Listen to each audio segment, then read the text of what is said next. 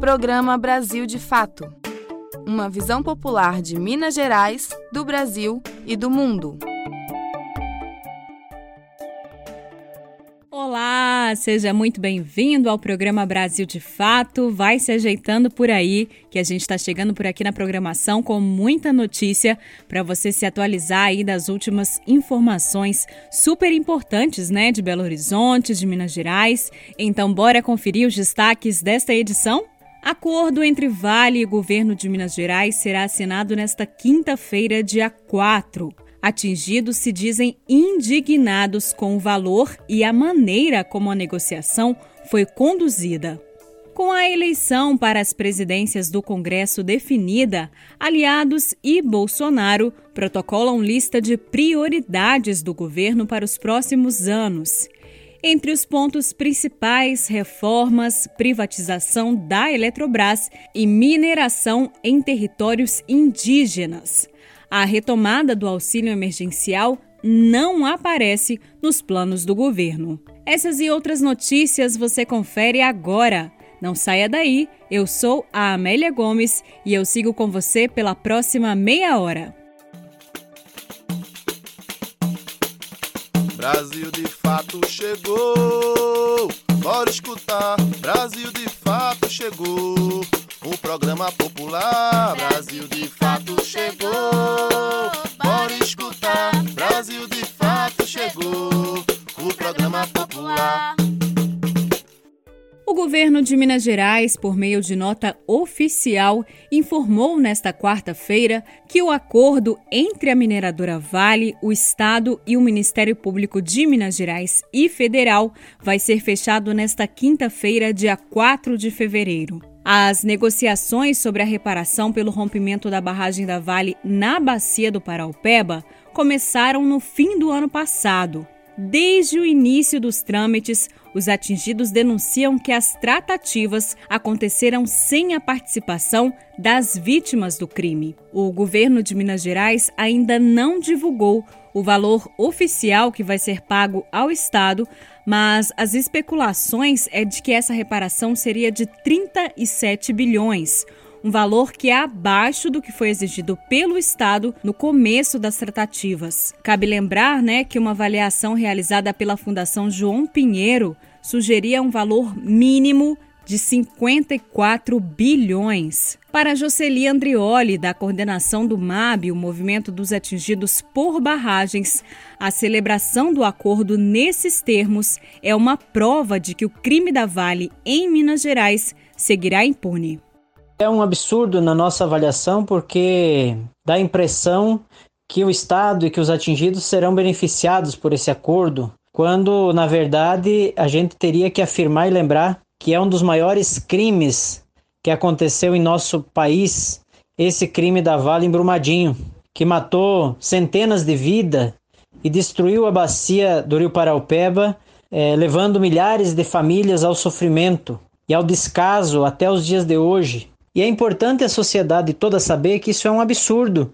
Se o acordo for feito nesses patamares, Minas Gerais vai ter um prejuízo imenso e os atingidos também.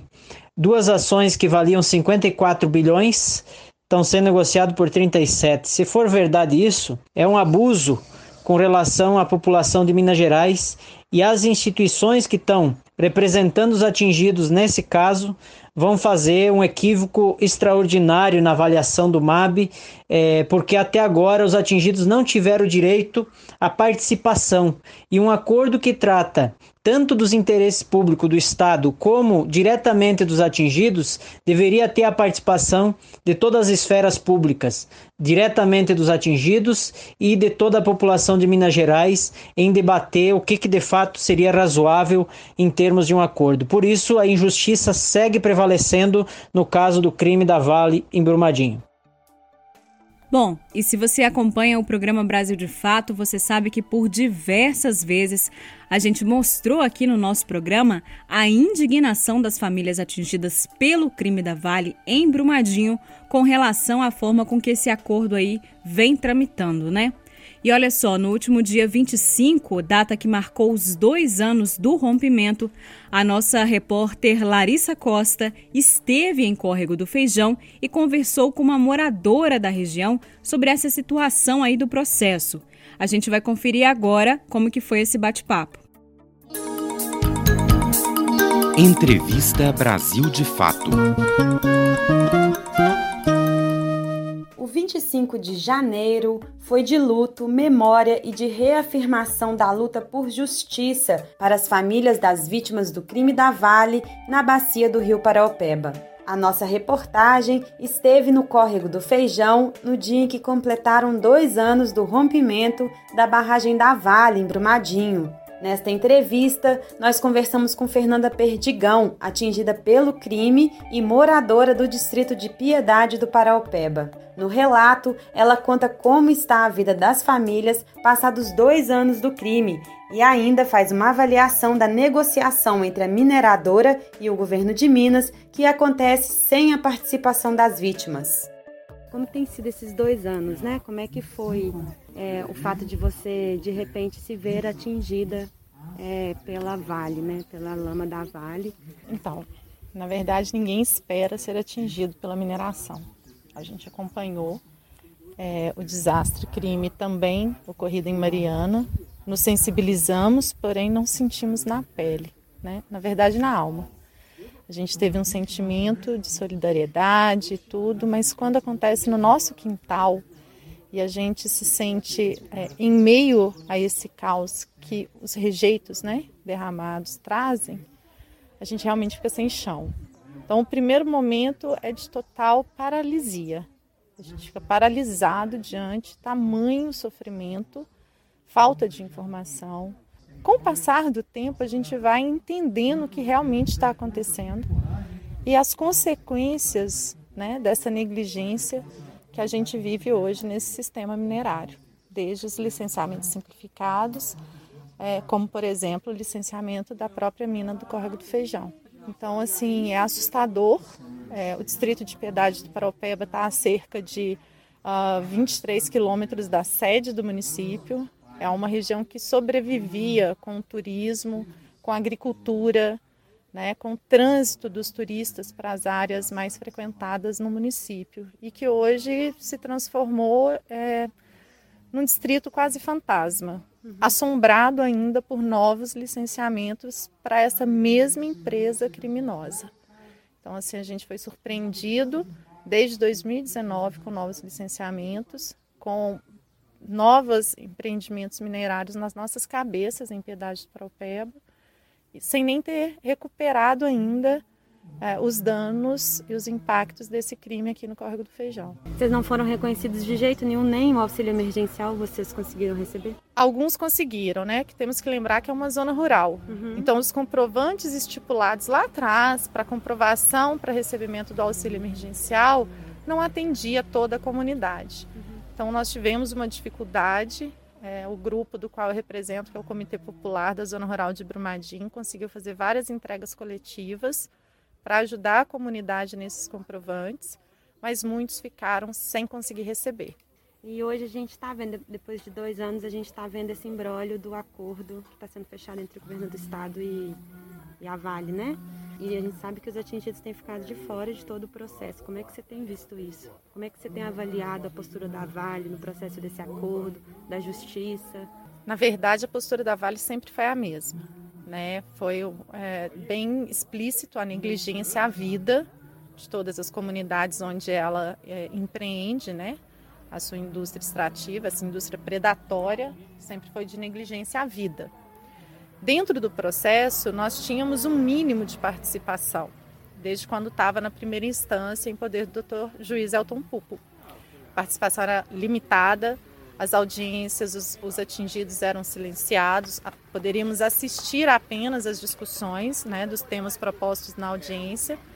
E agora a gente foi mais uma vez violado em nossos direitos, porém dessa vez pelo Estado de Minas Gerais. Esse acordão que a gente está nomeando como uma aberração jurídica, né? uma vez que ele toma para si direitos que é de toda essa comunidade da bacia do Paraupeba, sem nem nos ouvir. Então, existiram duas reuniões, das quais, inclusive, eu participei, da discussão do plano de governança do Comitê Gestor Pro Brumadinho. E hoje o Estado fala que o acordo não é dele, e sim das instituições de justiça. Utiliza de encontros realizados por outras instituições para legitimar uma suposta participação de atingidos, como, por exemplo, é, as audiências públicas que nós participamos através da Assembleia Legislativa, é, da comissão externa, né, é, do acompanhamento do acordo e outras. Então, assim, o Estado ele tem tocado a questão de Brumadinho, como o nosso próprio governador disse uma vez. Está na hora de esquecer Brumadinho.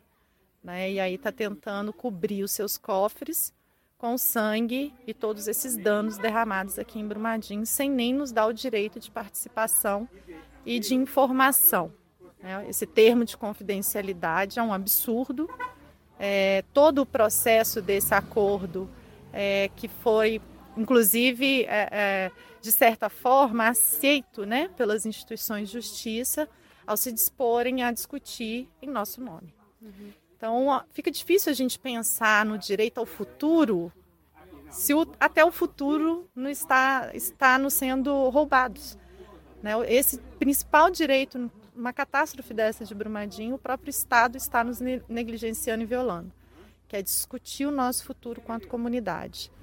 É, e a Vale sempre foi é, negligente, é, decide quem paga, quanto paga e por que paga é, tanto no emergencial quanto em tentativas de acordos individuais.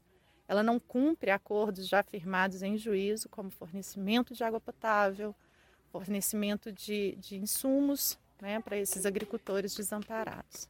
Então, é, é uma triste realidade do judiciário e do sistema como um todo sistema predatório da mineração. E como é que fica a justiça nisso? A justiça que eu estou dizendo assim. Você acredita que um dia a gente vai conseguir ser realmente reparado. E aí eu digo tantos atingidos, mas nós também, como população do estado que viu isso, esse crime né, gigantesco acontecer. Eu acho que enquanto a sociedade mineira estiver adormecida, enquanto ela não sentir que a mineração impacta todos nós, porque nós temos hoje cerca de 50 barragens com risco iminente de rompimento no estado de Minas Gerais é, e muitas com risco eminente de rompimento no entorno da Grande BH. Cabe à sociedade mineira né, se indignar com as práticas abusivas do Estado é, e reivindicar os seus direitos de forma ampliada. Né? Está passando da hora da sociedade mineira demonstrar que quer ter um futuro para Minas que não seja uma cava aberta sem uma gota de água potável para as próximas gerações. Então, eu acredito que a justiça venha, se mais vozes ecoarem nesse sentido, né, de uma nova percepção da mineração em Minas Gerais, de uma nova proposta de vida levando em consideração a sustentabilidade ambiental, que inclusive é um dos nossos direitos constitucionais, né, que é o ambiente ecologicamente equilibrado. Acho que só assim a justiça chega. Do Córrego do Feijão, em Brumadinho, da Rádio Brasil de Fato, Larissa Costa. Entrevista Brasil de Fato. Essa emissora é parceira da Rádio Brasil de Fato. Começou nesta semana a distribuição do segundo lote da Coronavac em Belo Horizonte. A capital recebeu mais de 57 mil doses do imunizante. Nesta fase, vão ser vacinados os trabalhadores de todos os centros de saúde de BH, dos centros de referência em saúde mental, moradores e profissionais dos serviços de residência terapêutica e moradores e profissionais das residências inclusivas. De acordo com a Prefeitura, mais de 60 mil pessoas já receberam a primeira dose da Coronavac em Belo Horizonte. E a capital mineira confirmou nesta terça-feira, dia 2, a primeira morte por Covid-19 em uma criança com menos de 4 anos. Até então, a vítima mais nova da Covid-19 em Belo Horizonte tinha entre 10 e 14 anos. Em todo o estado, os registros de coronavírus já superam a marca de 700 mil casos, com mais de 15 mil óbitos. E a nível nacional, os dados continuam avassaladores, especialmente no Amazonas. Os dados do CONAS, o Conselho Nacional de Secretários de Saúde, apontam que o estado segue em alta tanto em relação aos novos casos quanto ao número de mortes causados pela doença.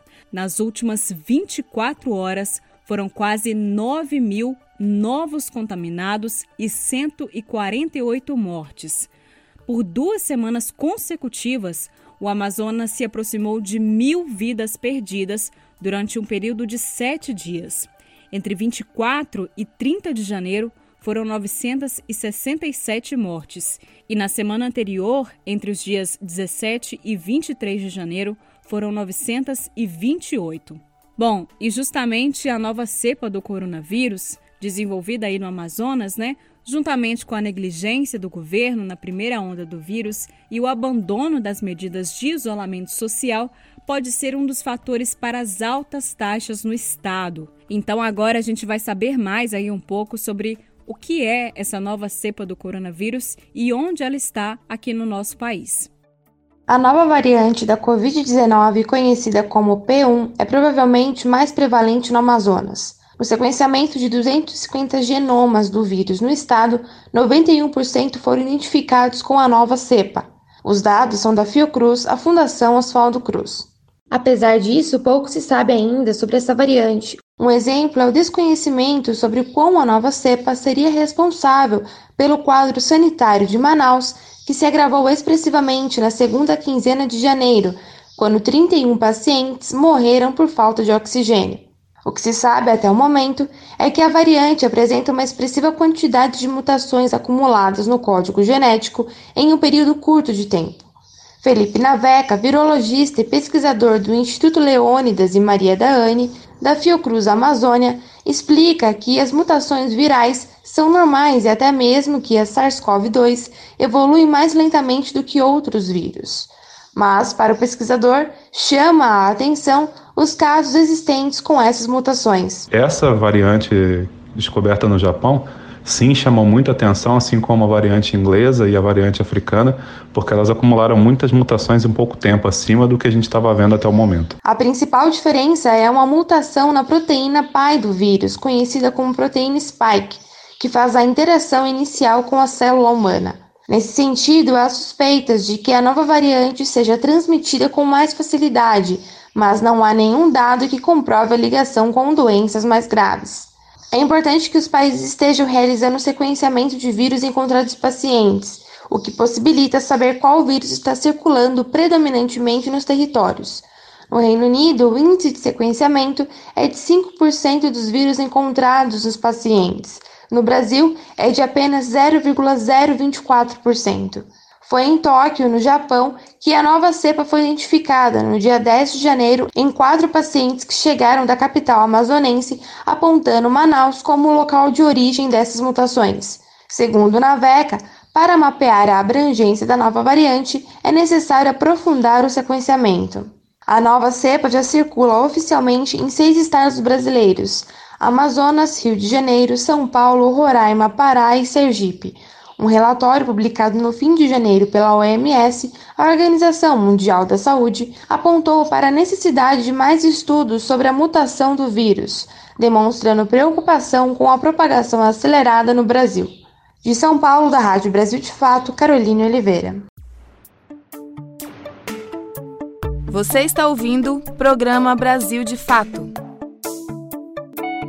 Uma visão popular de Minas Gerais, do Brasil e do mundo.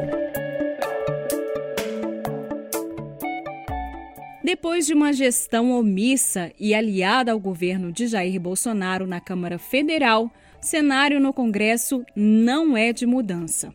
Nesta segunda, dia 1, parlamentares elegeram um novo presidente da Casa, o deputado Arthur Lira, do PP de Alagoas. O nome pode garantir estabilidade para Jair Bolsonaro e invisibilidade para os 64 pedidos de impeachment protocolados contra o presidente. O deputado federal Arthur Lira, do Progressistas, candidato do presidente Jair Bolsonaro, foi eleito presidente da Câmara dos Deputados nesta segunda-feira. Lira recebeu 302 votos dos 513 possíveis, superando seu principal opositor, Baleia Rossi, do MDB, que recebeu 145 votos. Em seu primeiro dia no posto, Lira demonstrou qual será a linha de seu mandato, que tem duração de dois anos. Sua primeira medida foi cancelar o bloco da chapa de oposição que havia sido validada por Maia e reunia oficialmente PT, MDB, PSB, PSDB, PDT, Solidariedade, PCdoB, Cidadania, PV e Rede. O novo presidente também postergou a eleição para os outros cargos que compõem a mesa diretora da Câmara, que deveriam ter sido anunciados no mesmo dia.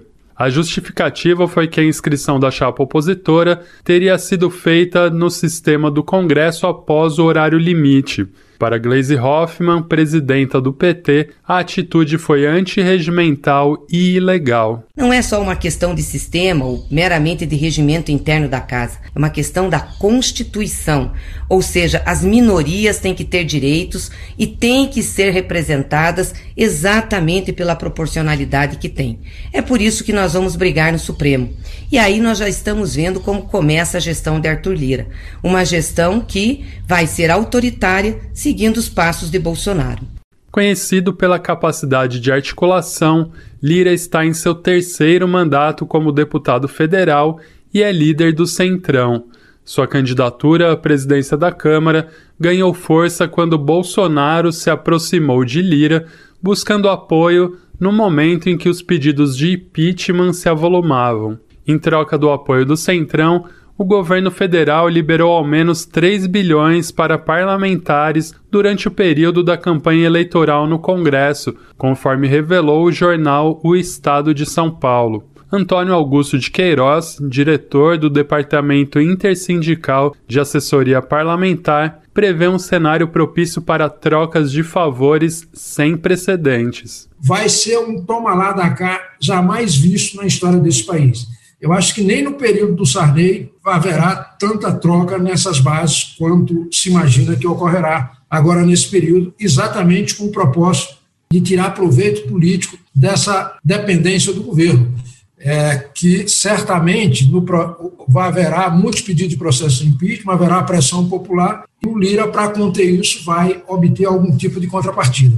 No Senado, o nome apoiado pelo governo também saiu vitorioso. Com 57 votos, Rodrigo Pacheco, do DEM, venceu Simone Tebet, do MDB, que teve 21 votos. Com apoiadores na liderança de ambas as casas, o governo ganha certa estabilidade em relação à pressão que vinha sofrendo. Porém, opositores afirmam que a pauta do impeachment não está totalmente descartada e que agora o momento é aumentar a pressão e a mobilização popular.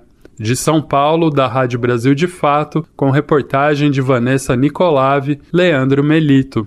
E nesta quarta-feira, Jair Bolsonaro apresentou uma carta de prioridades do governo para os novos presidentes da Câmara e do Senado. Entre as prioridades de Bolsonaro para o próximo período estão a privatização da Eletrobras, a regularização de mineração em terras indígenas e várias reformas no governo. No entanto, né, gente, como vocês devem ter percebido aí, sobre o combate à pandemia e à crise econômica enfrentada pelas famílias brasileiras, nenhuma proposta contundente e concreta foi apresentada. E para pressionar o novo presidente da Câmara, o deputado Arthur Lira, do PP, a colocar em votação na casa a retomada do auxílio emergencial, está sendo organizado na internet um abaixo-assinado pela volta do benefício. A campanha Auxílio até o fim da pandemia alerta que quase 27 milhões de brasileiros estão vivendo na extrema pobreza desde o início do ano e, por isso, exigem a retomada do apoio financeiro de 600 reais para as famílias de baixa renda até que a pandemia seja extinta no Brasil. Para você conhecer a campanha e assinar a petição, basta entrar no site www.auxilio até o fim da pandemia.org. Lembrando que é tudo sem acento, viu? Repetindo então, auxílio.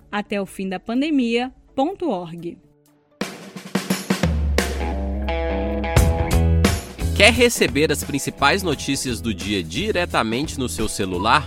De segunda a sexta-feira, o Brasil de Fato traz para você os principais acontecimentos do dia através do nosso sistema de envio de notícias.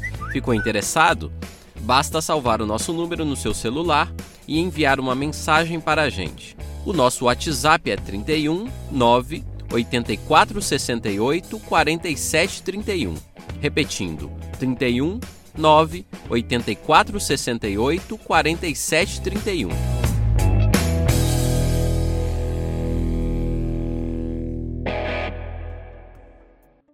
No próximo domingo, dia 7 de fevereiro, vai ser aplicada a segunda prova do Enem Digital. Os candidatos que não puderem comparecer à prova por causa de sintomas de coronavírus ou outras doenças contagiosas têm até o próximo sábado para pedir uma reaplicação da prova. Quem está participando do Enem 2020 e for diagnosticado com Covid-19 ou outra doença infectocontagiosa que impeça a participação na prova digital do próximo domingo, dia 7, deve solicitar a reaplicação da prova. Para isso, é necessário informar a situação na página do participante no site do INEP até o meio-dia deste sábado, dia 6. O estudante deve apresentar um documento comprobatório da contaminação, como atestado ou declaração médica com as seguintes informações: nome completo do participante, diagnóstico com a descrição da condição, código correspondente à classificação internacional de doença e assinatura e identificação do profissional competente com o registro do Conselho Regional de Medicina. Além da Covid-19, são considerados doenças infectocontagiosas para pedir a reaplicação, coqueluche, difteria, doença invasiva por Haemophilus influenza, doença meningocócica e outras meningites, varíola, influenza humana A e B, poliomielite por poliovírus selvagem, sarampo, rubéola e varicela. Aqueles que apresentarem sintomas ou forem diagnosticados após o prazo devem fazer o pedido de reaplicação entre os dias 8 e 12 de fevereiro, sempre por meio da página do participante, disponível em enem.inep.gov.br barra participante. De São Paulo, da Rádio Brasil de Fato, Caroline Oliveira.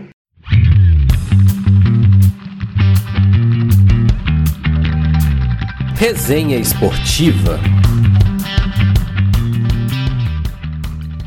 Tá na hora do nosso futebolzinho de quarta-feira, semana de decisões históricas para o futebol brasileiro. Fala, Fabrício.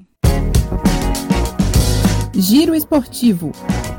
As principais notícias do mundo da bola com Fabrício Farias.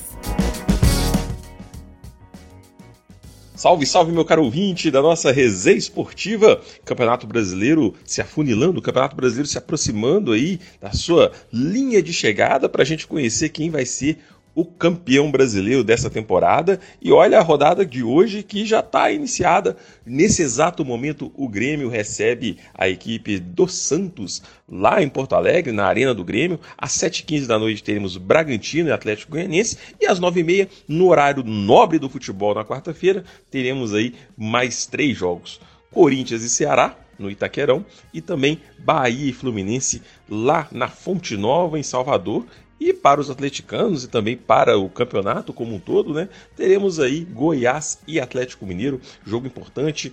O Atlético precisa manter, né, a sua a sua marcha, né, rumo à busca desse caneco, busca mais uma vitória. O Goiás ali na zona de rebaixamento precisando desesperadamente da vitória para poder se manter na primeira divisão. Então é um jogo realmente muito importante e o torcedor atleticano com muita expectativa em cima desse jogo, principalmente porque o Atlético vencendo vai colocar pressão nos seus adversários ali na parte de cima da tabela, que só vão entrar em campo amanhã, né? Amanhã a gente vai ter Flamengo e Vasco no Maracanã às nove da noite, um clássico carioca o professor Luxemburgo, no ano passado, ele colocou, é, fez um jogo de igual para igual, colocou obstáculos para a equipe do Jorge Jesus no empate em 4 a 4 e ele promete também fazer a mesma coisa com o time do Rogério Ceni.